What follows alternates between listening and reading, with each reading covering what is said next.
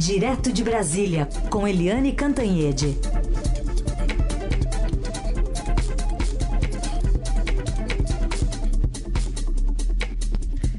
Oi, Eliane, bom dia.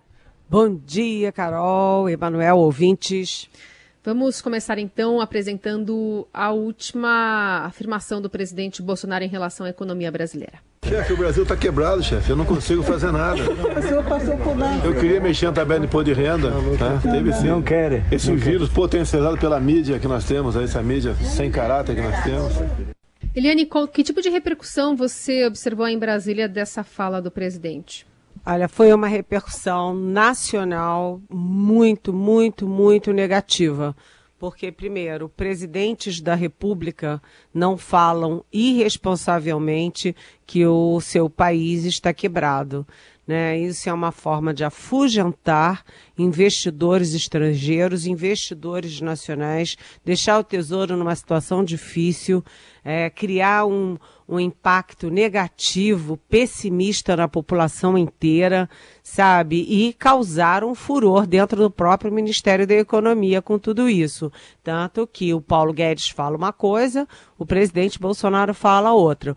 O, o Paulo Guedes diz que 2021 será o um ano ótimo, que tudo vai dar certo, que a economia está melhorando e tudo. E vem o Bolsonaro e diz que tá, o país está quebrado. Ele cometeu, o presidente da República, é, cometeu vários erros nessa frase tão curtinha. Primeiro, o Brasil não está quebrado. Né? O Brasil tem dificuldades como o mundo inteiro por causa da pandemia e, aliás, o Brasil já vinha patinando antes da pandemia, a verdade é essa, porque o governo Bolsonaro, no primeiro ano, fez o Brasil crescer 1% menos do que nos dois anos muito complicados de Michel Temer.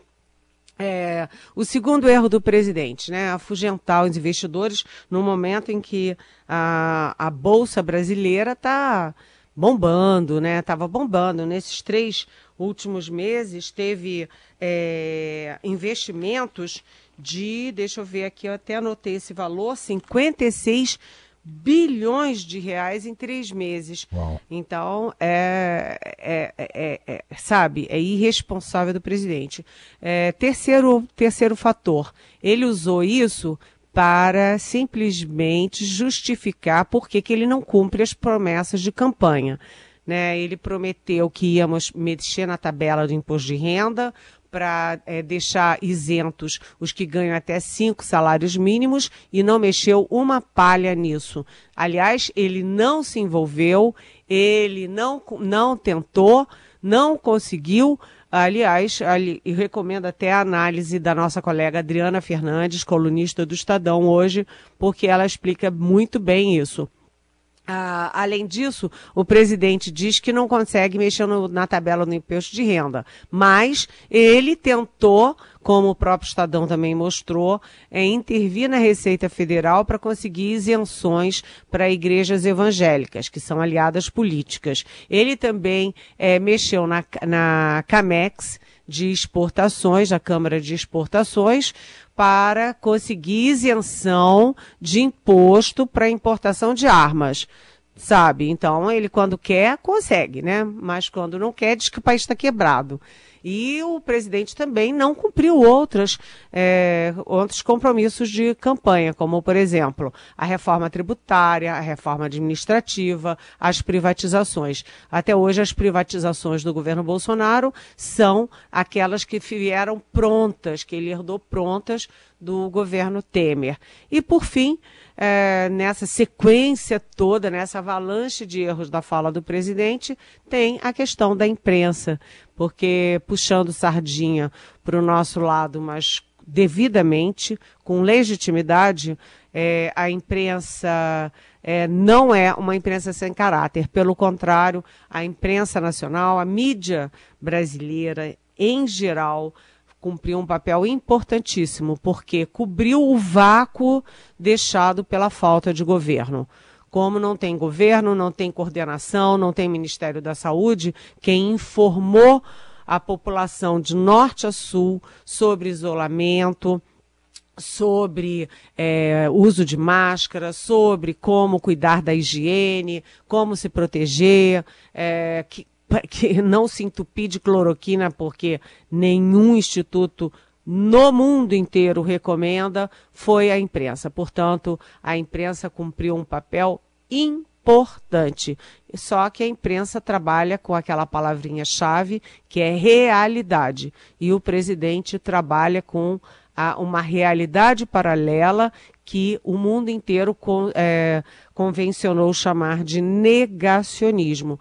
Numa única frase, o presidente é, chacoalhou o Brasil num momento em que o Brasil já está tão chacoalhado e o mundo também, né, gente? E a gente volta àquela dinâmica, né, Eliane, do, do presidente Jair Bolsonaro sequestrando o debate público, que ele solta uma frase bombástica, o foco estava todo na falta de planejamento para vacinação no Brasil. Uh, claro que eu acho que ele, não, ele é muito impulsivo, mas fato é que fica tudo pendurado nessas declarações uh, estapafúrdias que ele faz ali em frente ao Alvorado, ao Planalto, né, Eliane? É, inclusive na forma, ele voltou na forma, porque ele passou meses sem dar aquela paradinha fatídica na, na porta do Alvorada para falar com os é, militantes bolsonaristas que ficam gritando. Ele fala em morte, aí eles, oba! Aí ele fala qualquer besteira, eles, viva! e aí ele voltou a esse tipo de ação e você usou uma expressão perfeita que eu, aliás, vou sequestrar para usar nas minhas colunas, porque é, o presidente sequestra o debate público, né? É, em vez da gente estar tá discutindo é, vacina, discutindo a Covid, discutindo saídas, discutindo economia, a gente fica discutindo os peixinhos do presidente, uh, o Brasil quebrado do presidente, etc.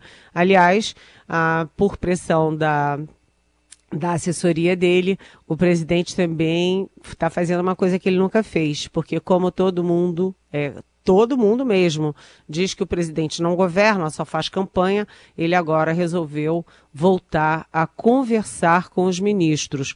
Hoje, por exemplo, ele está conversando com o próprio é, Paulo Guedes, ministro da Economia, porque repercutiu muito mal no Ministério da Economia e nas áreas ligadas ao Ministério da Economia, mundo empresarial, mundo financeiro, etc., a declaração do Brasil quebrado. Então, hoje, o presidente se reúne com Paulo Guedes, provavelmente vai discutir muito sobre isso. E ontem o presidente também foi lá no Ministério da Saúde. Para quê? Para fingir que não é só candidato, para fingir que também é presidente. Muito bem. Entrando no, agora entrando efetivamente no assunto do, do plano de vacinação aqui para o Brasil, a necessidade né, que a população seja imunizada o quanto antes. Essa pressão está se elevando dia a dia e agora os governadores eh, estão exercendo um papel maior, né, um elemento maior de pressão para que isso seja o mais rápido possível, Eliane?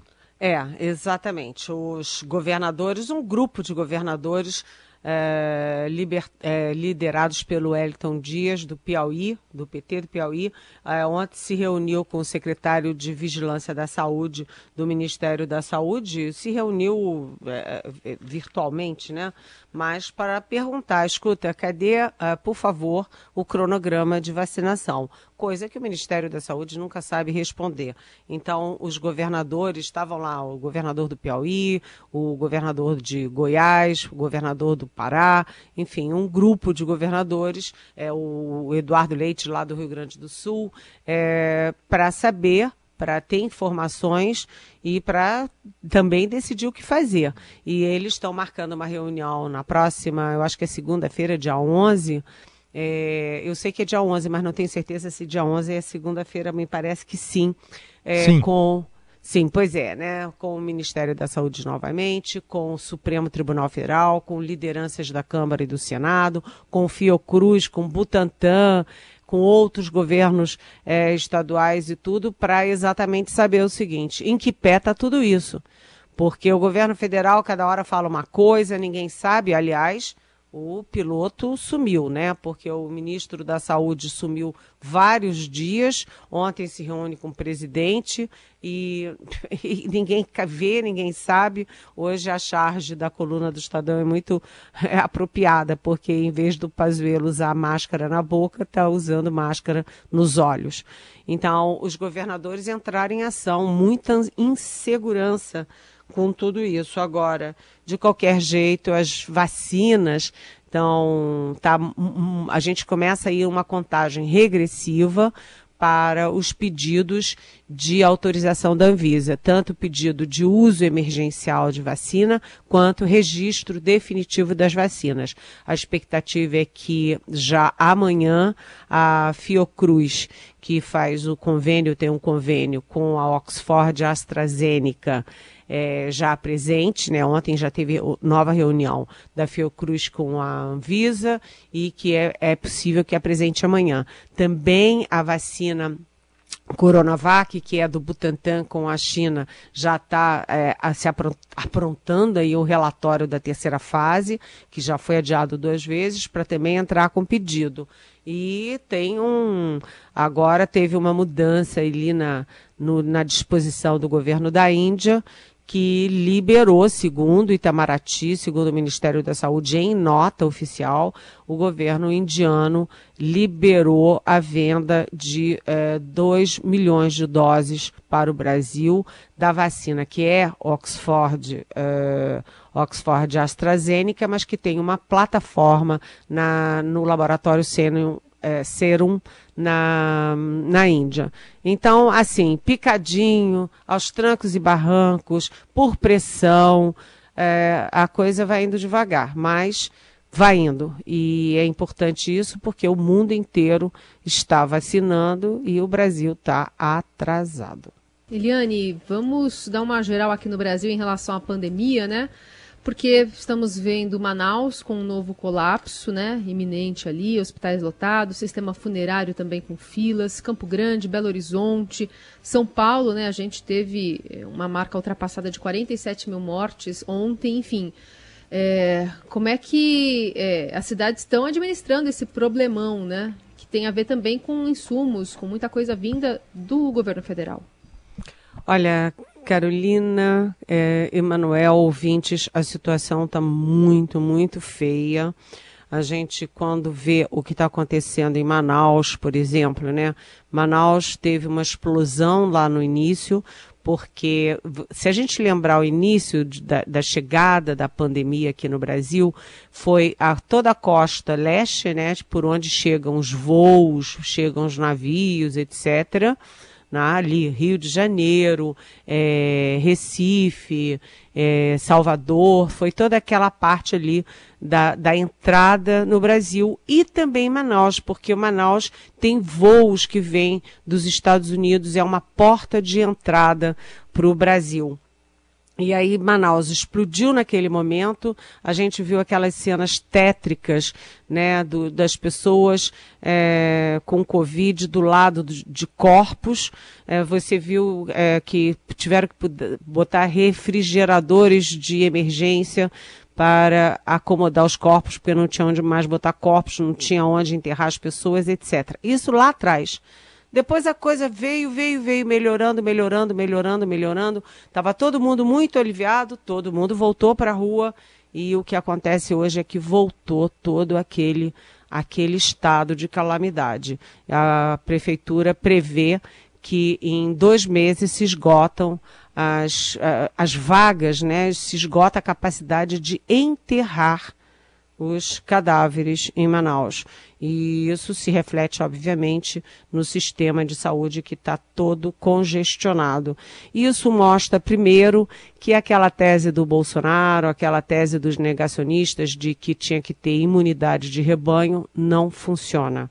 Ou seja, deixa todo mundo pegar, deixa quem tem que morrer morrer, porque, como diz o presidente, daí, né, todo mundo morre mesmo e aí acaba a pandemia. A gente viu que não é assim.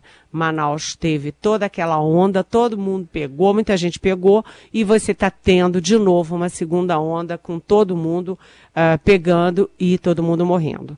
E assim como Manaus é um case para mostrar que a imunidade de rebanho não funciona, você tem também é, pelo Brasil afora a pressão no Rio de Janeiro, a pressão no, em São Paulo, a pressão por toda parte está batendo um certo desespero e volta é, aqui a nossa manchete do Estadão de hoje, volta a pressão por reabertura de hospitais de campanha. Isso está acontecendo em Fortaleza, Belém, Teresina e traz uma grande discussão. Primeiro, o hospital de campanha é um custo enorme para algo que será desativado. Você investe e depois acaba, não fica nada, né? E além de tudo é um custo muito alto e gerou muita corrupção, porque é tudo de emergência, cria correndo, desfaz correndo, enfim, é um problema.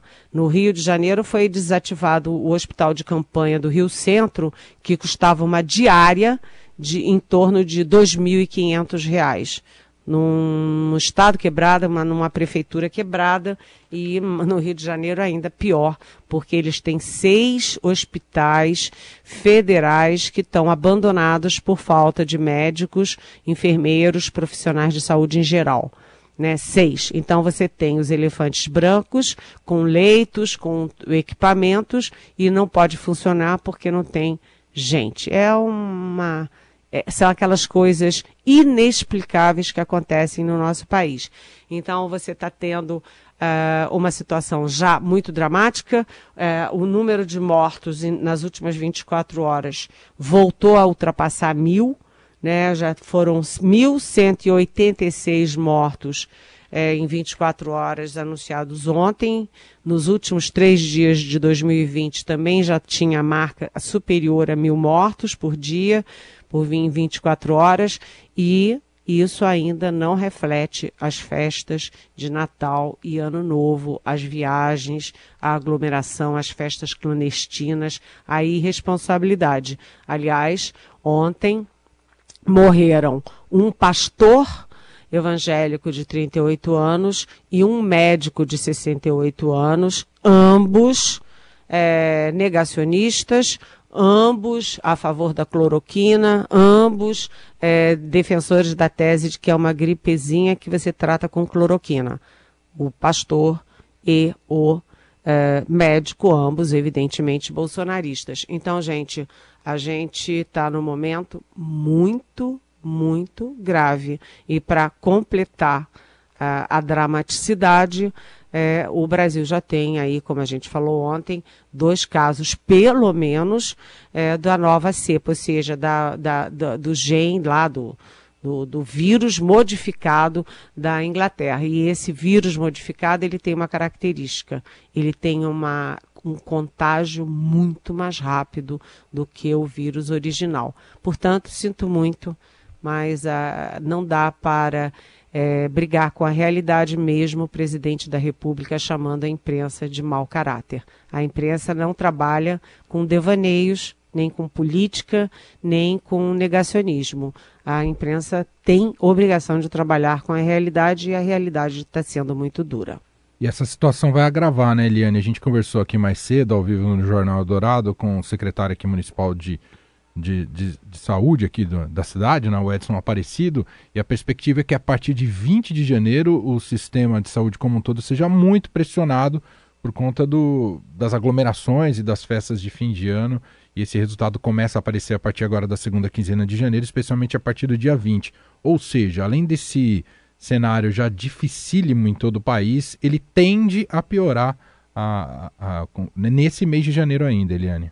É, exatamente, é o que eu estava falando, né? Você, isso aí que a gente está falando que já é dramático, é, não reflete ainda as festas de fim de ano, as viagens, as aglomerações nas praias, os jogos de futebol, as festas clandestinas, ainda não está refletindo. A coisa vai piorar e potencializada pelo, no, pela mutação do vírus, que é um, esse, esse vírus modificado que vem da Inglaterra, ele tem essa característica de se é, disseminar muito mais rápido do que o vírus original.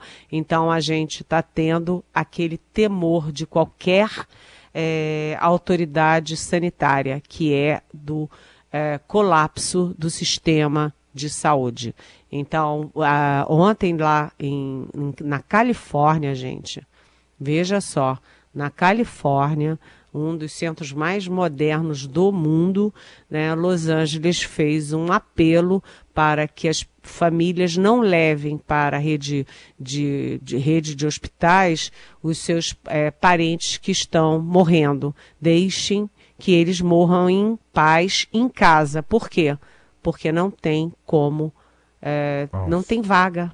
Não tem vaga. Você tem um colapso em Los Angeles, tanto de leitos quanto de respiradores. E as pessoas estão sendo orientadas a deixar os seus parentes para morrerem em casa, porque não tem como acolhê-los. Isso é, eu estou falando da Califórnia. E aqui no Brasil a gente corre esse risco também. Eliane, para fechar, hoje tem a formalização da candidatura de Baleia Rossi, do MDB, candidato apoiado aí pelo grupo de Rodrigo Maia. É, exatamente. Hoje, é, ontem de noite saiu uma novidade importante lá no Senado, porque o PSD, PSD do Gilberto Kassab, ex-prefeito de São Paulo, anunciou un, por unanimidade o apoio ao Rodrigo Pacheco, que é um senador de, do DEM de Minas Gerais e que tem o apoio do atual presidente Davi Alcolumbre, que é também do DEM. E o PSD é a segunda bancada do Senado, com 11 senadores. Então, isso reforça a candidatura do Rodrigo Pacheco, enquanto o outro lado, que é o MDB, está dividido e não apresentou ninguém. Por enquanto, Rodrigo Pacheco ganha para o WO. E lá na Câmara, hoje, como você disse, Emanuel, o, será lançada, formalizada a candidatura do Baleia Rossi, é, que é um deputado do MDB de São Paulo e que conseguiu recolher o apoio de 11 partidos, inclusive todos os partidos da esquerda né? O Arthur Lira, que é o candidato do Bolsonaro, já está em campanha, viajando pelo país. E agora o Baleia Rossi, formalizando a candidatura dele hoje, ele amanhã também já sai em campanha, conversando com governadores e bancadas, olho no olho. A campanha em, é, na Câmara está bem, bem disputada e ainda não dá para apostar em resultado.